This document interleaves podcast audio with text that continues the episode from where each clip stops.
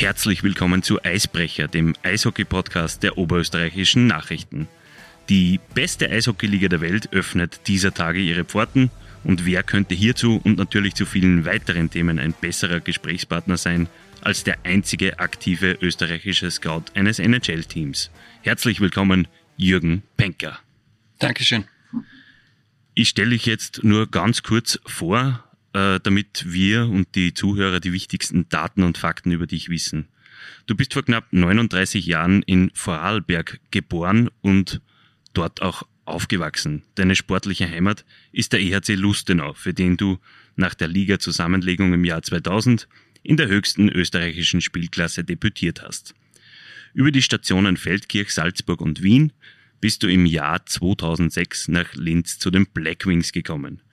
Zwei Jahre später hast du die Linzer nach 73 Spielen, drei Shutouts, 201 Gegentreffern und mit einer Fangquote von rund 92 Prozent Richtung Skandinavien verlassen. Nur für Lustenau und Lörenskog in Norwegen hast du mehr Spiele absolviert.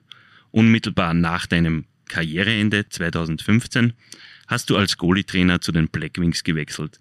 Du bist seit 2017 U20-Nationalteam Goalie-Trainer, seit 2018 auch Co-Trainer der Blackwings und seit 2021, und jetzt wird spannend, Europascout für die Florida Panthers. Habe ich da etwas vergessen? Nein, ich glaube, das, das war's. es liest sich eh schon relativ beeindruckend. Ähm, fangen wir gleich mit der NHL an, wenn es für dich okay ist.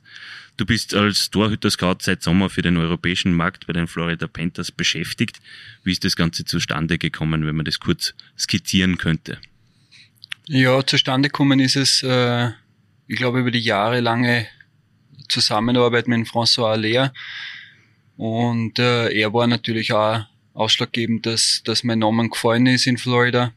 Und er ist fürs Consulting, für das Goalie Department zuständig, glaube ich, muss man dazu sagen. Genau, es war, äh, es war seine Idee. Er hat sie im äh, Roberto Luongo präsentiert, die, wo auch schon seit Jahren miteinander zusammenarbeiten. Und er hat es präsentiert und die sind dann zum GM gegangen, haben die Idee am Tisch gelegt, um ein Goalie Department zu machen. Und so ist es zustande gekommen. Er hat mich dann angerufen äh, letztes Jahr und hat gesagt, er hätte, er würde mit mir gerne mal über was reden. Und ja, das war nur einmal so ein Abtasten von seiner Seite her und das ist dann ein Monat später, wo dann er unterschrieben hat, hat er mich angerufen, hat paar Tage davor und hat gesagt, eben er ist zurück in der NHL. Ich bin natürlich mega gefreut äh, für ihn, dass er wieder zurück ist weil er hat sich total zurückgezogen und mit denen schon nichts mehr zum tun gehabt und wollte da nichts mehr zum tun haben. Äh, und dann war das für mich wirklich eine, eine coole Sache, dass er wieder zurück ist. Und ich habe gedacht, das sind die News. Und dann im Gespräch, äh, nachdem er mir erzählt hat, wie das zustande gekommen ist, äh, hat er gesagt, ja, und jetzt eben meine Frage ist, ob ich mir das vorstellen könnte, zum ein Teil von diesem Goalie Department zu sein. Und ja, da hat's mir natürlich kurz einmal äh, hat's mir mal hergepeitelt und gedacht, wow, das ist echt cool. Und ja, so ist es zustande gekommen. Wie lang dauert so etwas, bis man sowas realisiert? Du hast dann im Hockey O'Clock Podcast auch äh, gesagt, du hast dann irgendwann einmal den ersten Phone Call mit, äh, mit deinem Chef quasi gehabt. Das ist niemand geringerer als der Roberto Luongo, eine Goalie-Legende eigentlich. Ähm, wie, wie lang dauert sowas, bis dass man das realisiert? Ja, es war witzig, weil er gesagt, ja, er, er redet äh, und sagt einmal, dass ich bereit wäre, um das zu machen und ich kann mich darauf einstellen, dass ich ein Interview haben werde mit Roberto Luongo, dass er mich anrufen wird. Und ja, ich kriege jetzt Gänsehaut, wenn ich dran denke. In dem Moment war natürlich, mein Kopf war, ja sicher, der Roberto Luongo wird mich anrufen. Äh, und ja, dann habe ich SMS gekriegt vom äh, François und der hat gesagt, ja, morgen um die Zeit äh, äh, FaceTime-Call vom, vom Roberto Luongo.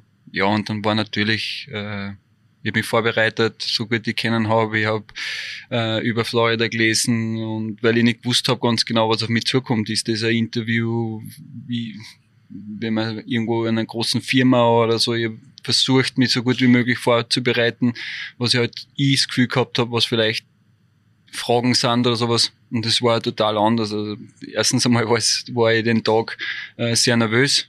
Äh, und weil Roberto Longo, wie du sagst, ist ein großer Name. Ich habe ihm zugeschaut, das ist einer von den großen Torleute. Und es war wahrscheinlich eines der coolsten Gespräche überhaupt. Also sofort ganz normal äh, geredet äh, über die Philosophie, was ich alles gemacht habe, Lebenslauf habe ich geschickt und äh, war aber eigentlich äh, Gespräch wie Freundschaft gleich. Also es war, er hat nur erklärt, was sie vorhaben und ob ich mir das vorstellen kann und das war's dann eigentlich und so ist es zustande gekommen und dann ist eigentlich ziemlich schnell gegangen. Es war dann gleich einen Tag später, ja passt, machen wir und äh, schau dir das und das einmal ein bisschen an und äh, arbeite mal ein bisschen rein und gebe ein bisschen Feedback, was du, was in Europa gerade so los ist. Das habe ich gemacht und das, glaube ich, hat ihnen getaugt und Jetzt war ich auch bei den ersten Turniere schon als Scout in der Halle und ist eine Riesenerfahrung. Der erste, und das ist, war die vermeintliche, ein, ein vermeintlicher Druckschluss natürlich. Die erste Reaktion war, wie man das, äh, wie das Ganze so rausgekommen ist. Naja, Florida Panthers, ähm, du hast als Co-Trainer unter Tom Rowe gearbeitet. Er ist äh, eine Größe in, äh, bei den Florida Panthers gewesen, war selber GM. Ähm, hat er irgendeine Rolle gespielt oder hast du äh, mit ihm kurz geschlossen? Nein, also der Tom Rowe hat mit, mit, den, äh, mit dem Job jetzt nichts zum tun gehabt. Das war wirklich der François Aller, wo das in die Wege geleitet hat. Ähm, er hat mir natürlich dann gleich geschrieben, wo, wo er es gelesen hat. Aber er hat mit dem, mit dem, es war ein Zufall, dass es genau Florida Panthers waren ist, aber er hat mit mhm. dem nichts zu tun gehabt. François Allaire, mit dem hast du schon gemeinsame Goalie-Camps äh, abgewickelt, ist es richtig? Ja, ich war selber als Tormann. Ich bin spät, ich, ich, zu spät realisiert, wie wichtig eigentlich diese Tormann-Camps sind. Und bin dann in, aktiven in meiner aktiven Karriere und hab dann, wo ich da in Linz gespielt habe, äh, den war der Freddy Chabot da und er hat die Connections auch gehabt mit François Allaire und er hat zu mir gesagt, geh nach Schweden in sein Camp. Und ich bin zum Camp gefahren. Das erste Mal in, als Erwachsener in so ein Camp gefahren.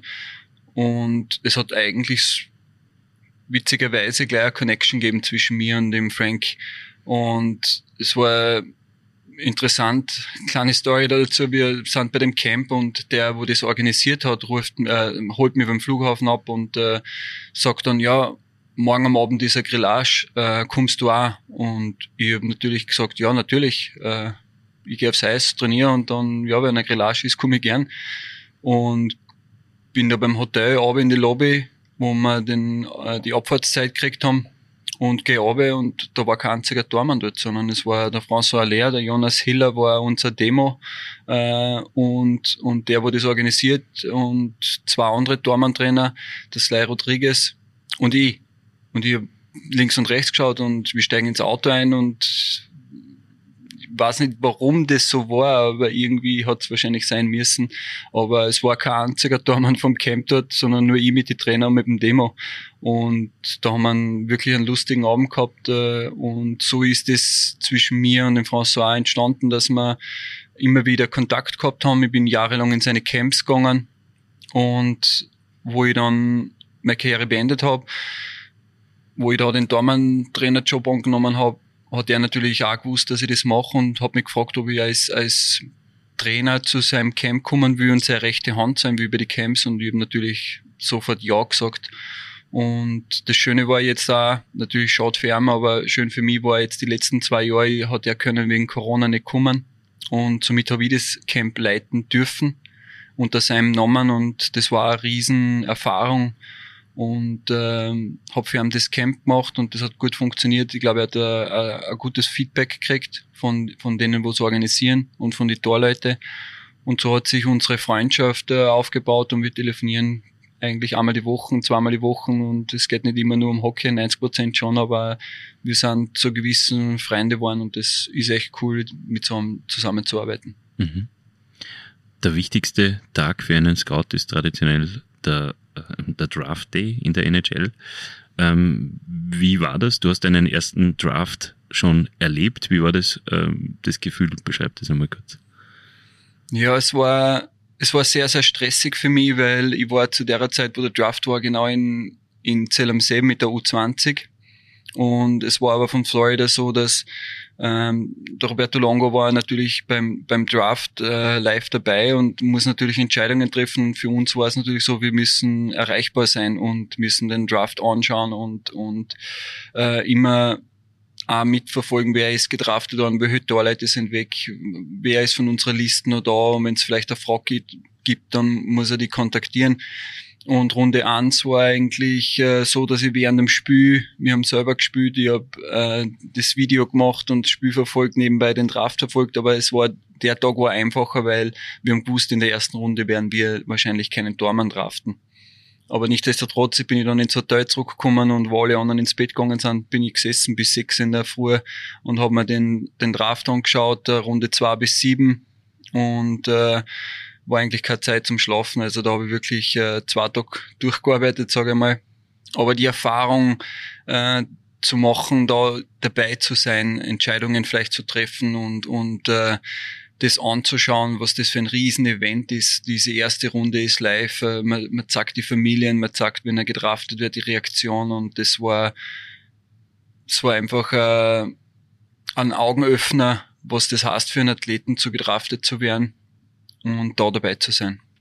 Deine Aufgabe ist es, dass den europäischen Goalie-Markt zu sondieren und dann Listen zu erstellen.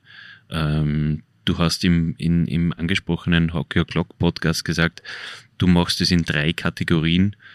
Gefällt mir, ähm, muss ich mir noch mehr anschauen und äh, ist eher nix für den Draft. Was hat es da, du hast jetzt schon, du hast dich schon einarbeiten können, was hat es für Feedback vom Roberto Longo ge gegeben? Ja, mein großer Vorteil ist, ist, dass ich mit dem François Allaire gearbeitet habe und habe seit Jahren, darum weiß ich, auf, auf was sie schauen. Sie, sie, sie haben ein System, sie haben, ähm, wie soll ich sagen, Schwerpunkte, auf was wir schauen.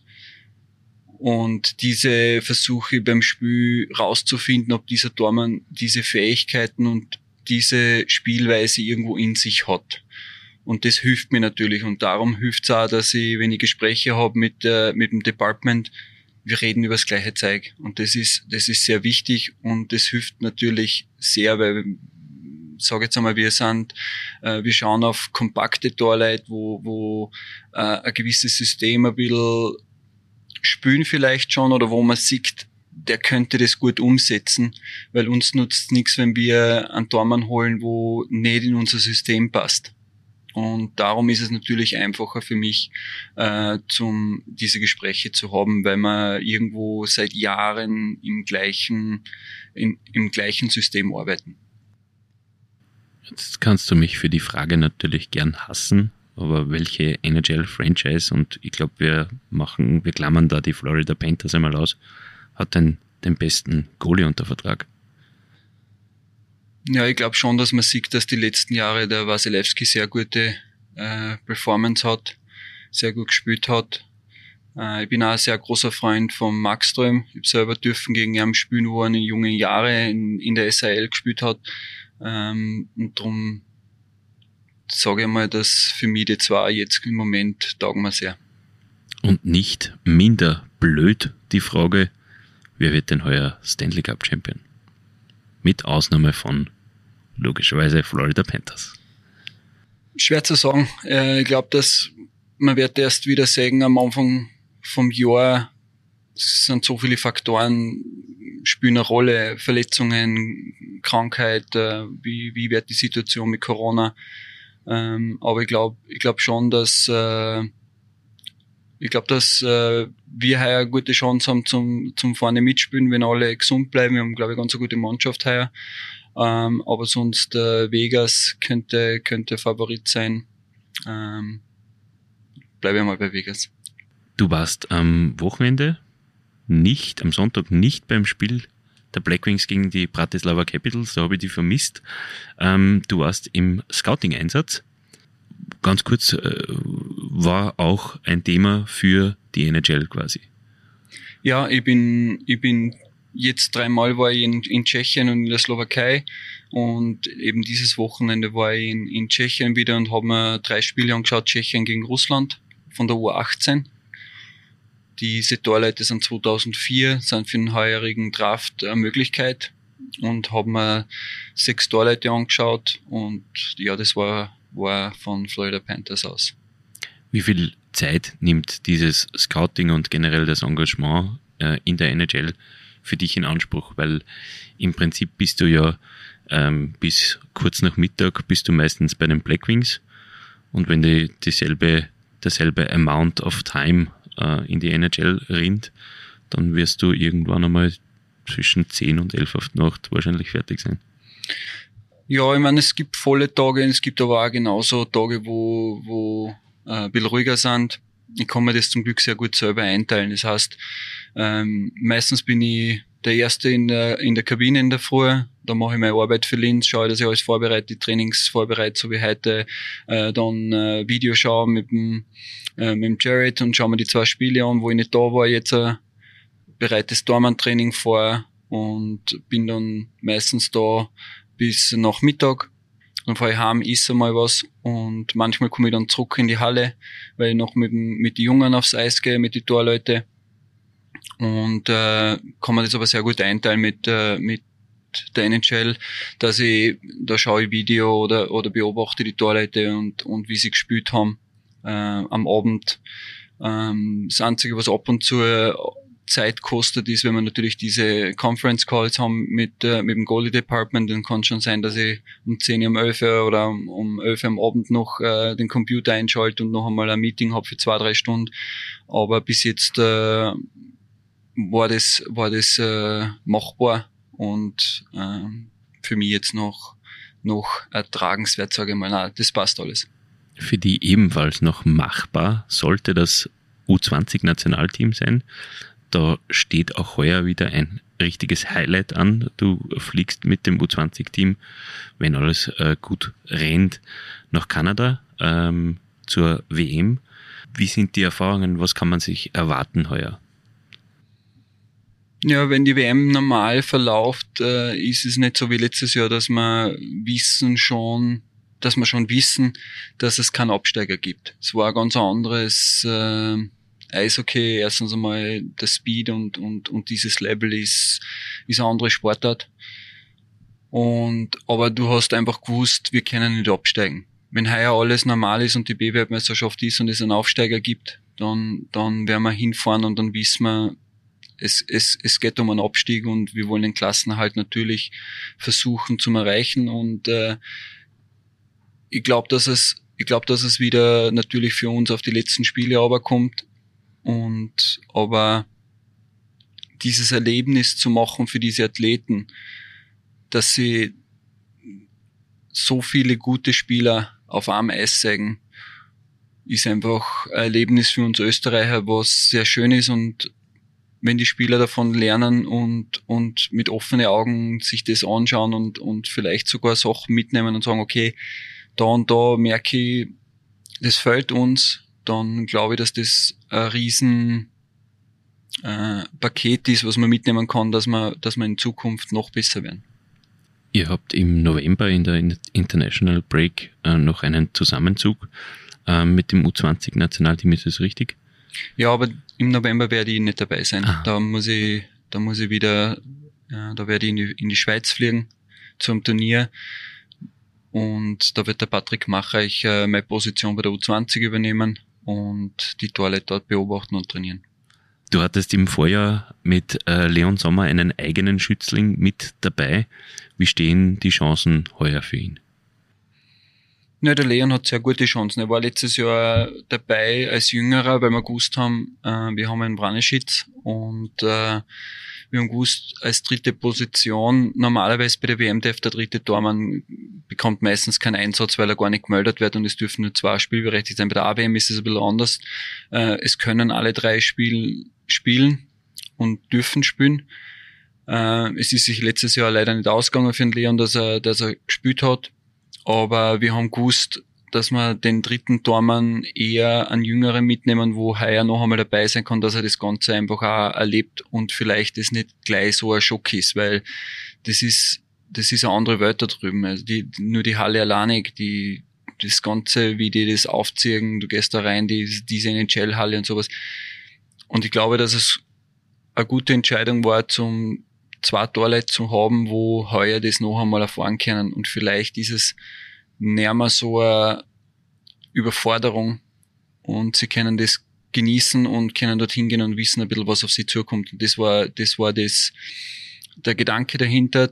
Und natürlich hat er gute Chancen, aber nichtsdestotrotz, meine Aufgabe ist es, die drei besten Torleute mitzunehmen zur WM, wo uns die beste Chance geben, dass wir da drüben Erfolg haben.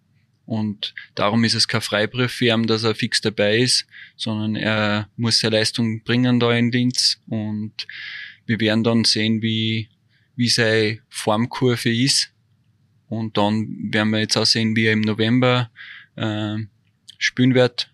Und dann natürlich die Entscheidung ist aber sicher nicht nur Linz oder Maitormann, sondern es sollte fair sein und die drei Besten werden fahren. Mhm. Im Vorjahr hattest du mit Marco Rossi auch einen NHL gedrafteten Spieler mit an Bord. Was waren deine Erfahrungen mit ihm? Wie ist er so und wie hat er sich, äh, es war ja keine leichte WM für ihn. Der Marco ist, ich kenne ihn Marco seit drei oder vier Jahren schon und jeder hat gewusst, dass, was er für Talent hat. Er hat äh, mit dieser Corona-Geschichte und dann auch die Krankheit danach, was gekommen ist, was, was sehr schwer war für ihn. Und, aber der Marco Rossi sieht man einfach, dass er dieses gewisse Etwas hat. Immer wenn er die Scheiben kriegt oder wie er sich bewegt, wie er Spül ist, sind so viele Sachen, wo man einfach sieht, okay, der, der Bursche hat irgendwas Spezielles. Und darum ist er gedraftet worden und darum ist er nach so einem extremen Jahr, was er durchgehen hat müssen, auch dort, wo er jetzt ist. Er ist zwar jetzt runtergeschickt worden in Jahrheil, aber ich bin überzeugt davon, dass er heuer seine Chance in den NHL kriegen wird. Das einen leid, das anderen freut. Wie groß ist das Loch, das er hinterlassen wird in der, im, im U20-Team? Ja, das ist jedes Jahr so. Wir, wo wir aufgestiegen sind, haben Spieler Riesenbeiträge äh, zur Mannschaft beigetragen und es ist jedes Jahr so, dass wenn du ein Jahr hast und dann vier, fünf Spieler, wo in dem Alter sind, dass sie nächstes Jahr nicht mehr fahren können, das tut weh, aber es rucken jedes Jahr wieder neue Überraschungen hoch und schlussendlich ist es eine Tagesverfassung oder eine Turnierverfassung, ob du Erfolg hast oder nicht. Das Erlebnis mit der U20, wo wir aufgestiegen sind, das war einzigartig. Wir sind dorthin gekommen, wir haben über einen Klassenerhalt gesprochen weil wir gewusst haben, wir haben extrem starke Gruppen. Wir, wir haben geredet, dass wir den Klassenhalt äh, schaffen wollen. Das war unser Ziel. Und irgendwie hat alles funktioniert und es ist in unsere Richtung gerannt und wie wir es Glück nennen oder, oder wurscht, wie man es nennt, das hat einfach alles zusammengepasst und schlussendlich dieser Erfolg dann und die Goldmedaille zu haben, das war, war einzigartig. Ein Spieler, der nachrückt, aber im Vorjahr auch schon dabei war, ist äh, der Marco Kasper. Er spielt bei Rögle, wenn ich das richtig aussprich, ähm, einem Team, bei dem auch du gespielt hast. Wie verfolgst du seine Leistungen in der SHL? Ja, ich, ich, ich freue mich für so einen jungen Athleten, dass er so einen Riesenschritt gemacht hat. Ich bin immer noch in Kontakt natürlich mit Spielern und und und äh, ehemalige Spieler von Rögle. Ich kenne die zwei Manager, also die zwei Ebert Brothers mit Manager und G, äh, Head Coach, GM und Head Coach.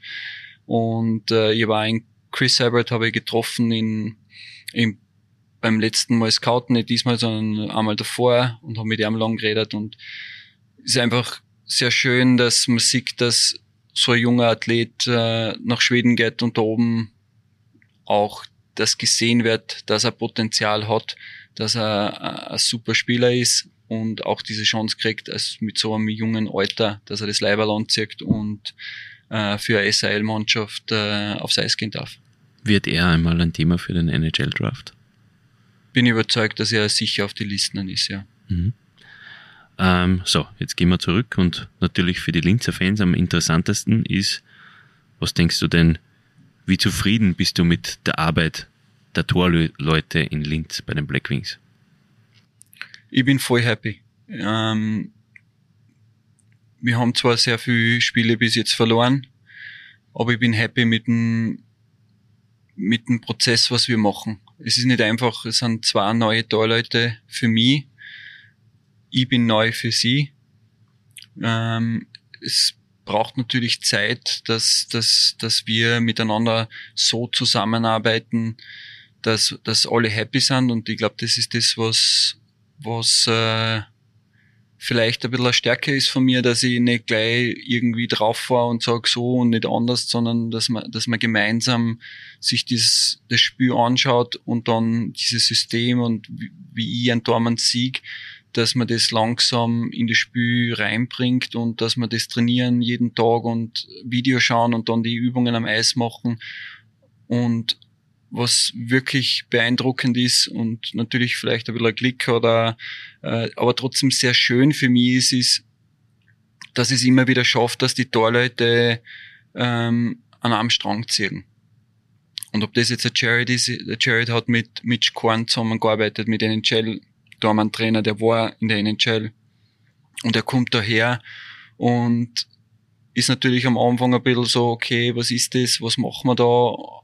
aber dieses Buy-in dann, das wirkliche, hey, das macht Sinn. Und das ist, das, das, das taugt mir. Das Annehmen von Das dem Annehmen von dem Ganzen, das ist richtig cool. Und das, das freut mich immer am meisten, wenn, wenn du mit Torleitern irgendwas arbeitest und auf einmal macht's Klick und, und sie verstehen, was, was, warum ich das so teach. Also warum ich das so lerne und warum ich sieg, dass man vielleicht diese Abwehrtechnik da verwendet oder diese Bewegung oder diese, äh, wo man ist im Tor und es wird noch ein bisschen Zeit dauern, weil das geht nicht von heute auf morgen, aber bis jetzt, was wir geleistet haben und wie der Prozess vorangeht, äh, ist sehr gut und ich bin überzeugt davon, dass wir, dass wir drei sehr oder vier sehr gute Torleute haben.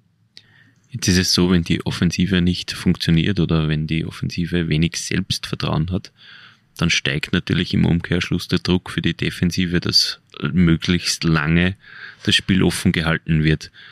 Ist diese Druckphase hm, vielleicht mental auch äh, sehr fordernd für die, für die Torleute?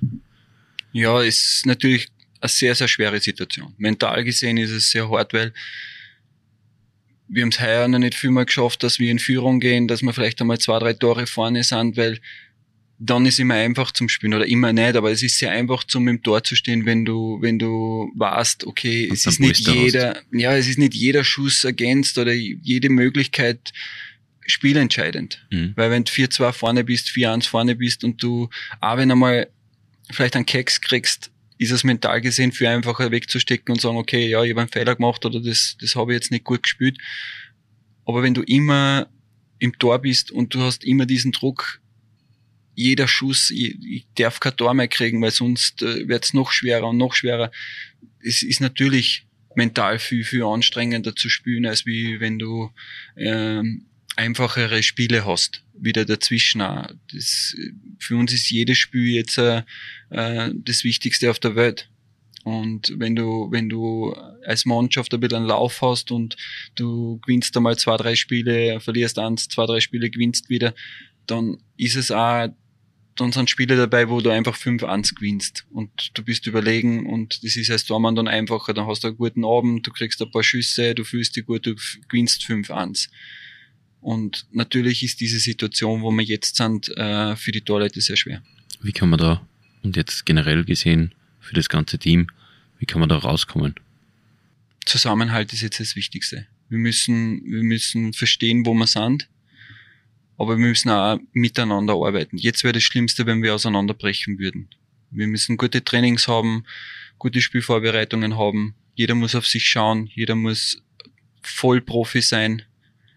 Und wenn wir zusammenhalten und das Beste aufs Eis bringen, dann glaube ich, dass wir da rauskommen. Wann wird Thomas Hönickel wieder zum Einsatz kommen? Kann das jetzt passieren in die Back-to-Back zwei Spiele? Ja, bin ich überzeugt davon, dass wir, dass wir diesen Plan gehen werden, dass, dass wir nicht, äh, dass wir nicht andauern in 24 Stunden zwei Spiele geben. Also ich bin guter Dinge, dass wir beide Torleute des Wochenende sehen werden. Im zweiten Teil unseres Gespräches wollen wir Jürgen Benker etwas näher kennenlernen. Wie wär's denn mit einem Wordrap? Okay. Der schlimmste Spitzname, der mir je gegeben wurde, ist Chigi. Chigi. Chigi. Also, was heißt das? Keine Ahnung, Das aber ist es war eigentlich ein, ja, es war eigentlich ein Spitzname von, von jemand anderem und den habe ich nicht mögen. Etwas, das bei mir immer im Kühlschrank sein muss. Da ist Wie- wieder ein B auf der Lippe. Peanut Butter Ah, okay. und Maple Syrup. Okay. äh, die drei meistgenutzten Apps auf meinem Smartphone sind Instagram, E-Mails und, In und das Internet. Wenn ich ein Tier wäre, wäre ich Ich hasse Schlangen, aber ich glaube, ich wäre auch nicht. welche eine giftige oder eine Würgerschlange? Ich glaube, ich wäre so ein Cobra. Ich habe nämlich ex extrem Angst gehabt vor Schlangen. Jetzt geht's schon ein bisschen besser. Aber das ist so eine, eine Hassliebe. Immer wenn sie im Fernsehen kommen, muss ich mir sie anschauen. Aber die sind mir nicht geheuer, die, die Viecher. Aber Gott sei Dank kämen Kobras in Vorarlberg eher selten vor. Ja. Ähm, und auch in Linz, muss man sagen. Ähm, der wichtigste Mensch in meinem Leben. Ist meine Frau. Das war ein No-Brainer, das hat man gesehen, das ist schnell gekommen. Ähm, etwas, das ich an mir ändern würde. Ich will sehr oft äh, Sachen neu erfinden. Und ich glaube, das ab und zu äh, muss man so machen, wie es gehört. Wenn ich nicht Eishockeyspieler und Trainer geworden wäre, wäre ich heute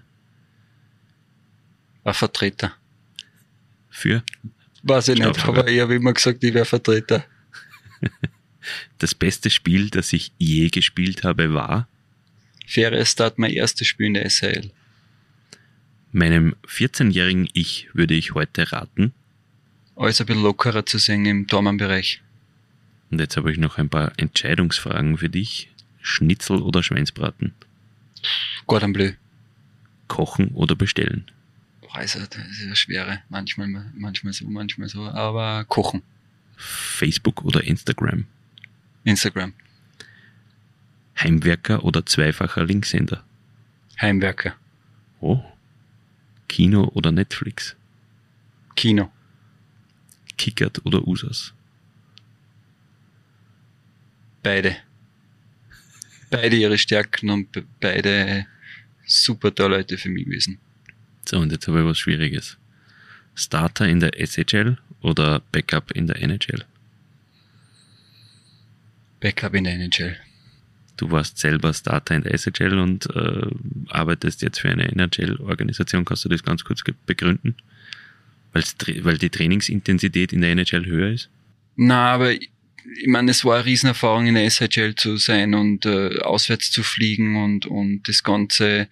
Und natürlich, es ist eine schwere Frage, weil natürlich willst du spielen und willst du die Scheiben halten und da dabei sein und alles, aber der große Traum war immer in der NHL zu sein. Und ich glaube, einfach das Ganze, wie das da drüben funktioniert, wie das abläuft. Und äh, es ist nun mal die beste Liga der Welt. Und darum würde ich wahrscheinlich lieber manchmal auf der Bank sitzen, weil der Backup kriegt trotzdem genug Tore äh, in der äh, Tore, Spiele, Spiele, in der NHL, aber ich glaube zum Dress anzuziehen von der NHL und, und aufs Eis zu gehen, das war immer ein großer Traum. Wie schaffst du dir einen Ausgleich zum stressigen Leben in drei Berufen?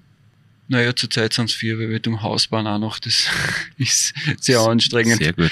Sehr anstrengend. Darum äh, Heimwerker. darum Heimwerker richtig, ja. Na, aber es, das macht mir Spaß. Aber ja, und das Hausbauen ist auch sehr stressig. Aber ich versuche, wenn es geht, was zurzeit nicht möglich ist, ist mein Ausgleich äh, Fliegenfischen. Das hört man von äh, Eishockeyspielern relativ oft, noch öfter von Eishockey-Goalies. Was hat's mit dem Fliegenfischen auf sich? Ne, ich glaube, du hast, du hast dieses Compete, also diese, diese Herausforderung, am Fisch zu überlisten. Und bei mir ist noch so, ich tu selber Fliegen binden und dann ans Wasser zu gehen, die Watthosen anziehen, äh, ein, ein schöner Tag, ins Wasser reinzugehen und vielleicht einen Fisch sogar zu sehen, den anzuwerfen mit deiner eigenen Fliege und der kommt hoch und nimmt es. Es ist irgendwie so, du hast trotzdem diese Challenge und dann die totale Ruhe, wenn du da im Wasser stehst und an nichts anderes denkst, als wie nur einfach Zeit mit dir zu verbringen. Du kannst ein bisschen was nachdenken und einfach diese Ruhe zu haben, aber trotzdem in dem Moment hast du ja was, was du mach, schaffen willst. Und äh, diese Kombination, das, das Ganze einfach dahinter, das Vorbereiten, äh, am Vortag das herrichten, dann ganz in der Früh aufzustehen, dorthin zu fahren und dann den Tag zu genießen, vielleicht einen Kaffee mithaben und was zu essen, vielleicht ein kleines Feier machen und dann auch vielmal mit einem Freund und einer fischt, einer schaut zu, man steht nebeneinander und einfach den Tag zu genießen, das bringt mich aber und das ist eine coole Geschichte. Ab welchem Zeitpunkt denkst du, muss man beruflich zurückstecken und im, ab welchem Zeitpunkt würde das für dich gelten? Ich glaube, ich habe noch viele Jahre, wo ich arbeiten muss. Ich bin, bin zwar jetzt äh, mit einer NHL-Organisation ähm, verbunden, aber es wäre jetzt total der falsche Zeitpunkt zu sagen, hey, jetzt bin ich da oben und jetzt denke ich drüber nach zum, zum Aufzuhören, sondern eigentlich genau das Gegenteil. Jeden Tag äh, schauen, dass man das Beste rausholt und weiterhin arbeiten und ich glaube, man, man sieht es beim François Aller, der ist über 60 und, und arbeitet und versucht sich weiterzuentwickeln und sowas. Also ich glaube, dass es genau das Gegenteil für mich ist. Ich, ich schaue, dass ich das Gaspedal noch ein bisschen weiter durchdrucken kann. Und natürlich muss ich auf mich schauen, dass es nicht zu viel wird. Aber zurzeit ist es, ist es, ist es einfach, äh, bin ich noch ein bisschen auf der Welle, wie cool das alles gerade ist. Es ist, mich gefreut da herzukommen, da mit meinen Toilette zu arbeiten. Es gefreut mich zum, in die U20 zu fahren. Und es gefreut mich zum Scouten zu gehen. Und ich weiß, es ist viel. Aber ich habe mit meiner Frau wirklich eine super Unterstützung, wo das auch versteht, dass ich, dass ich viel weg bin. Und, und darum gibt's mir auch die Möglichkeit, dass ich, dass ich dorthin fahre und das genieße und, und weiterhin schaue, dass ich eben das Gaspedal druck jetzt. Du hast es angesprochen, es braucht natürlich Rückhalt von daheim. Du bist zu den Blackwings gekommen als aktiver Spieler und bist letztlich in Oberösterreich sesshaft geworden der Liebe wegen. Wie ist es zustande gekommen? Ja, ich habe meine jetzige Frau ähm, da kennengelernt in Linz und es hat sofort gepasst.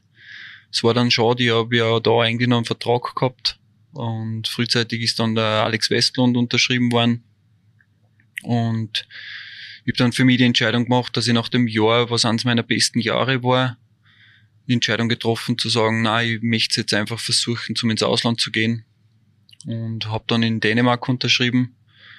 War eine sehr schwere Zeit für mich, Dänemark. Habe aber dann trotzdem spielen dürfen, weil wir waren ein Ausländer zu viel und unser Trainer hat das Gefühl gehabt, wir haben ein Nationalteam Tormann von Dänemark gehabt. Ähm, das, ich war dann der extra Ausländer und habe nicht spielen dürfen am Anfang und das war eine sehr schwere Zeit für mich ähm, und hab's dann aber, hab's dann geschafft, zumindest dort zu kommen, hab sehr gut performt und dann hat die, hat sich in Schweden der Daumen verletzt und ähm, ich bin dann dorthin gekommen und so hat sich das dann entwickelt. Aber ja, ich habe meine Frau da kennengelernt und seit dort ist sie ja immer an meiner Seite. Sie ist überall mit, mitgegangen, wo ich gespielt habe. Ähm, und das ist nicht einfach für sie gewesen. Und sie hat sich, sie hat müssen ihre Karriere zurück, zurück, zurückstecken. Und, aber es hat alles super funktioniert und natürlich ohne sie wäre vieles wahrscheinlich anders kommen. Dasselbe ist übrigens dem zweiten Co-Trainer der Blackwings passiert, Max Hütsch, hat, äh, ist auch noch, hat in Vorarlberg gespielt, ist nach Oberösterreich gekommen und hat sich verliebt und verlobt und ich glaube sogar verheiratet mittlerweile. Ähm, ist es ein Zufall oder ist die Dichte an potenziellen Hockey-Moms in Oberösterreich so viel höher als im Rest von Österreich? Ja, witzige Fragen. aber ich, ich glaube einfach, das ist eine, eine Kombination. Linz ist äh, eine coole Stadt.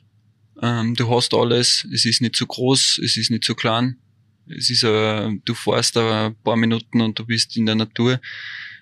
Ich glaube, dass viele Faktoren zusammenspielen. Es ist Philipp Lukas ist von Wien und ist in Linz hängen geblieben. Der Bob ist von Wien, war jahrelang in Wien, ist jetzt in Linz, äh, hat Haus gebaut. Also ich glaube, dass ich glaube, dass eine Kombination ist von vieles, aber ja, vielleicht sind die Frauen in Oberösterreich äh, einfach interessant für uns Eishockeyspieler. Und wie lebt es sich für dich als Xieberger? Ich glaube, das darf ich, das darf ich das darf schon mal so sagen. Ja. Ähm, wie viel Umstellung braucht es da für einen Xieberger wie dich, wenn man nach Oberösterreich kommt? Ja, für mich war die Umstellung jetzt nicht so groß, weil ich bin sehr früh von daheim weg, weil es draußen keinen Verein mehr gegeben hat. Bin dann nach Salzburg, bin nach Wien, ähm, habe schon ein bisschen Erfahrung gehabt in Österreich und Linz war einfach perfekt für mich. Ich war in Salzburg, es war gut. Wir haben ein nicht so tolles Jahr gehabt, wo ich dort war.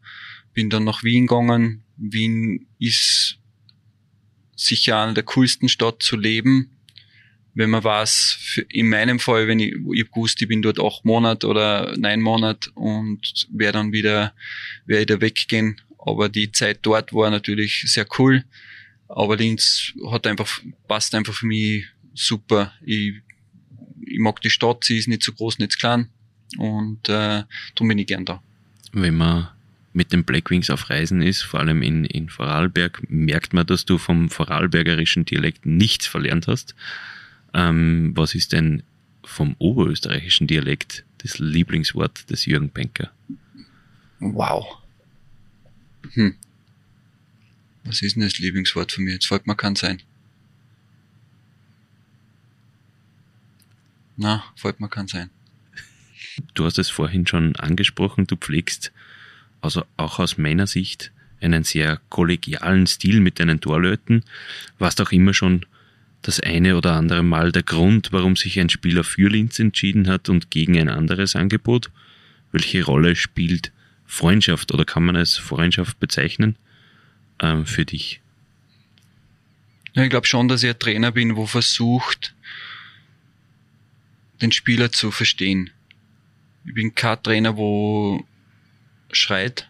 Ich bin kein Trainer, wo von mir aus Entscheidungen macht, was ich glaube, was für den Athleten wichtig ist.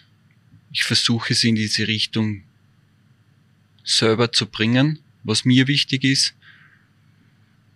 Aber ich bin der Überzeugung, dass wenn der Spieler selber die Entscheidung macht, dass das richtig ist, dass es dann wirklich von innen kommt und dass er dann auch bereit ist, das zu machen, was du als Profispieler brauchst. Und wenn er das schnallt und er selber das will, dieses System umzusetzen, die Arbeit reinzugeben, jeden Tag und die Vorbereitung, die Routinen, das Krafttraining, die Ausdauertraining, die Zeit am Eis. Wenn er das will und das seine Ziele sind, was er umsetzen will, dann habe ich gewonnen als, als Trainer und nicht umgekehrt. Wenn ich einem Athleten sage, du machst jetzt 400 Liegestütze, weil ich glaube, dass das das Richtige für dich ist und er aber nicht einverstanden ist oder er nicht daran glaubt, dann glaube ich, dass es der falsche Weg ist. Ich bin ein Freund von meinen Athleten oder Freund ist vielleicht das falsche Wort. Ich glaube schon, dass ich meine Distanz zu meinen Athleten habe, außerhalb der Eishalle. Aber wenn ich in die Eishalle komme, versuche ich die Batterie zu sein. Ich versuche die Leute aufzubauen, ich versuche zum Energie reinzubringen, ihnen, mit ihnen zusammen ein Training zusammenstellen. Ich frage meine, meine 90 Prozent an was wollt ihr heute arbeiten? Was ist aufkommen im Spiel? Was habt ihr für ein Gefühl? Was braucht man heute? Und dann versuche ich Übungen zu kreieren und so aufzubauen, dass wir das alles reinbringen. Aber wenn es zum Arbeiten ist, dann ist es zum Arbeiten. Wo ich Hardware ist, wenn er in der Kabine sagt, er will heute arbeiten oder wir, wir zusammen, wir wollen an dem besser werden und einer nimmt sich raus oder er fängt an zum Ausreden zu suchen oder, oder zu cheaten im Training oder irgendwie solche oder nicht, nicht dann den, den Einsatz gibt, dann wäre ich hart und dann, geh, dann hören sie einmal, dass das einfach nicht gut genug war. Oder das ist nicht das, was wir besprochen haben. Aber im Großen und Ganzen versuche ich natürlich mit den Athleten äh, eine gute Beziehung zu haben. Wie gut ist deine Beziehung zu Gerd Prohaska? Und du weißt jetzt, was kommt. Ich weiß, was kommt. Nein, ich, das, das ist eine Spielsituation gewesen und wir haben über das schon gelacht und ich habe mit dem Gerd Bohaska nicht viel zum tun, aber immer wenn ich sehe, quatschen wir und äh, da ist kein böses Blut. Es war nämlich der 19. November 2006, also es jährt sich bald zum 15. Mal. Der VSV war zu Gast in Linz, aber dass der VSV 0 zu 3, äh, 3 zu 0 gegen Linz gewonnen hat, hat nach der Partie niemanden interessiert. Es ist zu einem Goalie-Fight gekommen zwischen Jürgen Benker und Gerd Proaska, den beiden Schlussleuten. Ähm, wie, was sind deine Erinnerungen an damals? Ich habe keine Ahnung mehr, ob wir gewonnen oder verloren haben. Du bist da am Punkt. Also das weiß ich mehr. Es war einfach ein Riesenerlebnis. Es hat sich einfach so ergeben. Es war natürlich früher noch mehr amerikanisch und einmal Fighten. Und ich war Hitzkopf und äh, bin sowas natürlich auch nicht aus dem Weg gegangen. Es war ein Riesenmoment, hat genau gepasst und bis heute ist es ein Erlebnis, wo ich nicht einmal drüber nachdenke und sage, man, das hätte ich so in anders machen, sondern es war, wie es war, beide haben wir uns nicht wehgetan, was, was super war. Und äh, aber in dem Moment war das, ja, jetzt gehen wir und war jetzt im Nachhinein ein cooles Erlebnis und ich würde es nicht, nicht missen wollen. Du hast, wir haben schon vor fünf Jahren einmal zum zehnjährigen Jubiläum darüber gesprochen. Du hast damals gesagt, es war für dich notwendig oder du hast es als notwendig erachtet. Ähm, was weißt du noch, was da davor passiert ist? Naja, notwendig war einfach die Situation für mich, war so, dass das ist meine Halle. Das sind meine Fans, also nicht meine, aber das sind, die, die, das, das ist unser daheim und ich kann mich erinnern, dass äh, ein, ein Tumult war vor dem Tor und er eigentlich auf einen Ex-Villacher äh, versucht hat draufzuhauen, auf den Martin Homberger dazu mal. Und ja, hat halt alles weggeschmissen und hat sich da feiern wollen lassen in unserer Halle. Und das war für mich in dem Moment klar, das geht nicht. Und so habe ich natürlich gechallenged und bin rausgefahren und dann hat sich das ergeben. Und es ist fast exakt der Wortlaut, den du mir damals im, im Interview gegeben hast, was du jetzt, also du sagst, sagst das aus Überzeugung. Ähm, sterben Goalie-Fights irgendwann einmal aus? Ich glaube, sie werden weniger. Man merkt ja insgesamt, das Eishockey geht in eine andere Richtung. Äh, es ist schneller geworden, es ist, es ist athletischer geworden. Und man, man versucht das Fighten ein bisschen rauszunehmen aus dem Eishockey. Es kommt zwar jetzt vielleicht wieder ein bisschen mehr zurück, ähm, aber ich glaube, dass es sowas immer wieder mal geben wird. Aber die alten Zeiten sind die alten Zeiten. Es war aber dein einziger Goalie-Fight der Karriere, oder? So ein richtiger Goalie-Fight, ja. Ich weiß noch, dass ich ähm, davor ein zweimal involviert war, weil ich immer ein bisschen Hassgeher war. Ähm, es hat zwar noch einmal eine ähnliche Situation gegeben dann in der SHL, wo äh, der Maxström in Rögle was ähnliches gemacht hat und ich bin aber nicht runtergefahren und habe gleich angefangen, sondern ich bin nur bis zu meiner blauen Linie gefahren und habe ihm nur gesagt, dass, dass, äh, dass du bereit wärst. Dass ich bereit wäre.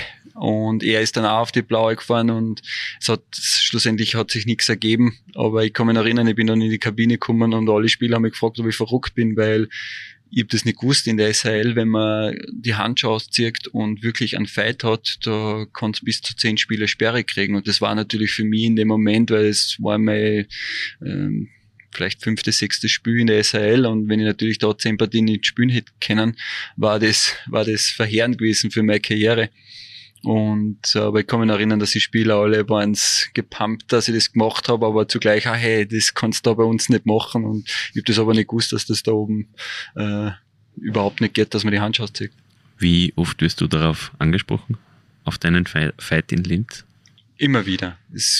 Fans, äh, Fans von früher oder die, wo das miterlebt haben, natürlich ist das immer äh, ein spezieller Moment, wo, wo immer wieder drüber geredet wird.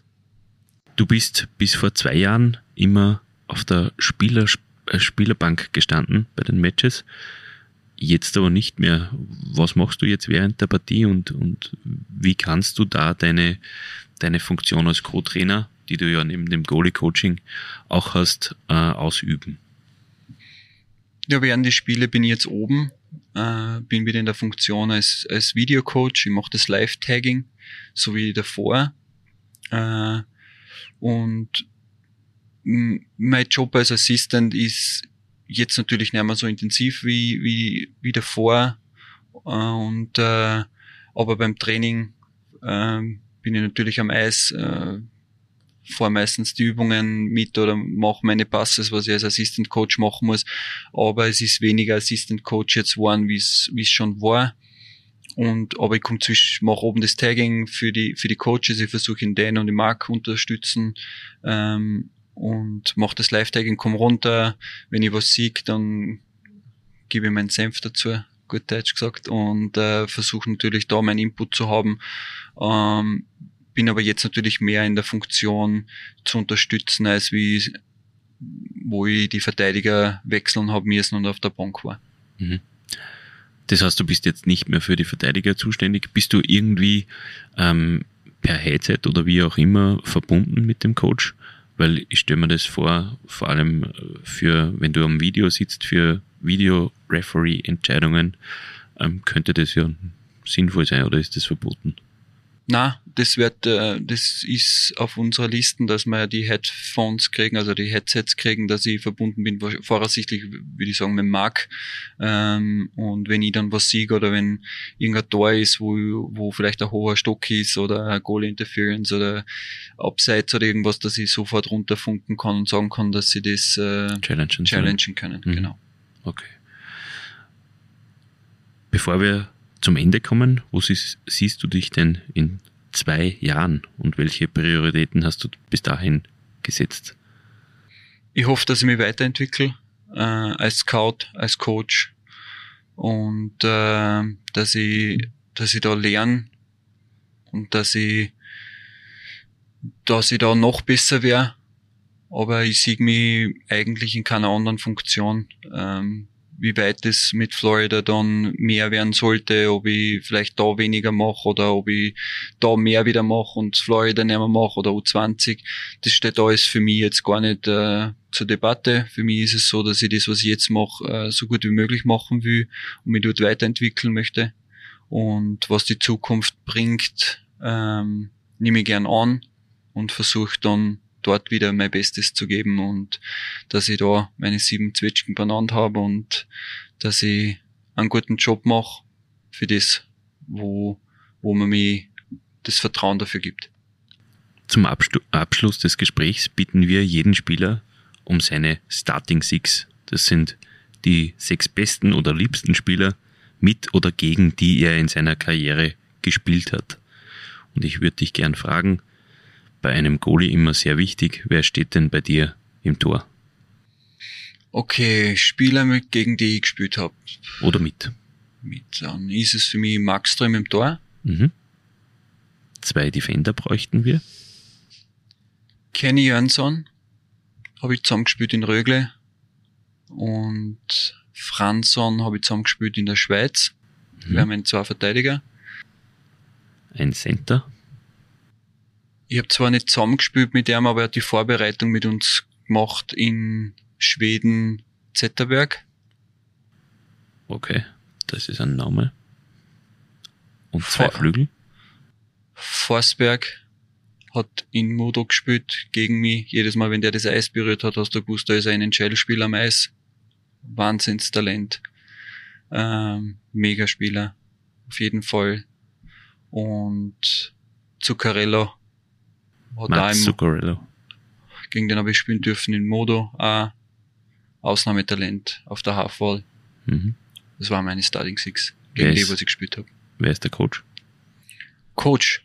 Oh, das ist eine gute Frage. So, jetzt werden sich wahrscheinlich viele fragen und sagen, wow, wenn man das rein vom Fokus vom Training, rein wie er die Mannschaft manchmal vielleicht zu viel, der Weg, wie er es gemacht hat, war vielleicht manchmal nicht, nicht verständlich oder vielleicht auch manchmal zu übertrieben, aber den Fokus, wie wir im Training trainiert haben, war Bill Stewart, war ein Wahnsinn. Mhm. Tolle Truppe, toller Trainer. Danke, dass du dir die Zeit genommen hast. Wir wünschen dir und deinen Mannschaften, man muss ja da in der Mehrzahl sprechen, natürlich alles Gute, viel Erfolg und viel Gesundheit. Ah ja, und im Voraus alles Gute zum Geburtstag. Du bist ja am Sonntag 39 Jahre jung, muss man sagen. Liebe Hörerinnen und Hörer, Ihnen danke ich natürlich für die Aufmerksamkeit. Wenn es Ihnen gefallen hat, würden wir uns über ein Abo auf Spotify, Deezer, Google Podcasts, Apple Podcasts und Amazon Music freuen.